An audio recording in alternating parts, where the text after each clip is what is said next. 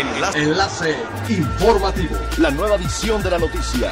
Enlace. Enlace informativo. Hola, ¿qué tal? Muy buenas tardes. Les saluda Montserrat Mijangos. Este es el segundo resumen de las noticias más importantes que acontecen este lunes 22 de febrero del 2021 a través de Enlace Informativo de Frecuencia Elemental.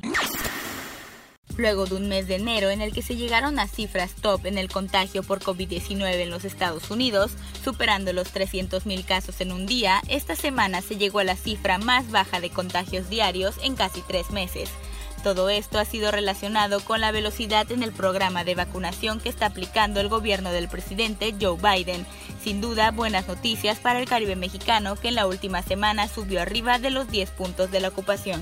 En el inicio del mes de febrero las cosas no fueron sencillas, pero para este día la ocupación ya muestra un importante registro arriba del 42% a pesar de otros factores que también incidieron en la baja ocupación de enero.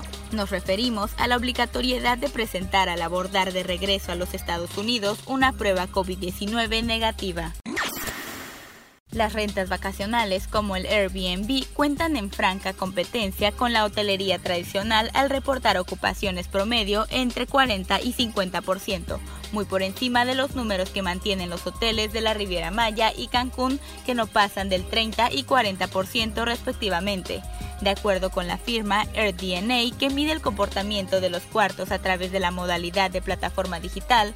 Actualmente, 24.000 unidades de un promedio de 43.000 en Quintana Roo se encuentran operando principalmente en Playa del Carmen y Cancún.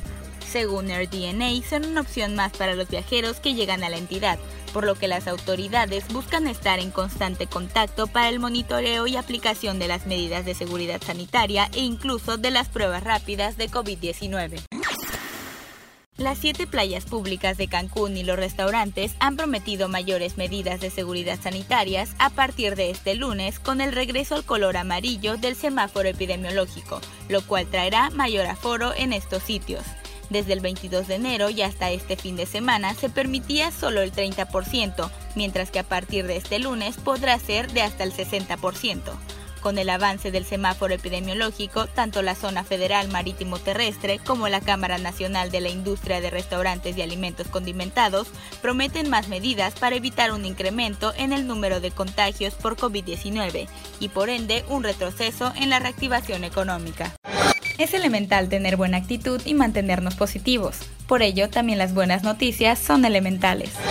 Ante el inicio de la temporada reproductiva de los loros, pericos y guacamayas en México, integrantes de la Asociación Civil Proyecto Santa María de Yucatán lanzaron una campaña nacional con la que buscan que las personas tengan conciencia para no comprar estas ni otras especies silvestres, pues esta actividad pone en peligro su existencia. La directora del proyecto, Vanessa Martínez García, indicó que es importante recordar la importancia de no comprar estas aves, sobre todo porque su caza y venta son principales razones para que actualmente las especies estén bajo los rangos de protección que marca la norma oficial mexicana 059 por el grado de riesgo que tienen. A través de esto, miembros de asociaciones civiles esperan que la campaña nombrada No compres loros silvestres tenga alcance a nivel nacional. Siga pendiente de las noticias más relevantes en nuestra próxima cápsula informativa. No olvide seguir nuestras redes sociales, Facebook, Instagram y YouTube. Estamos como Frecuencia Elemental, en Twitter arroba frecuencia-e y nuestra página web www.frecuenciaelemental.com. Se despide Montserrat Mijangos y no olvide que es elemental estar bien informado. Enlace. Enlace informativo. La nueva edición de la noticia. Enlace. Enlace informativo.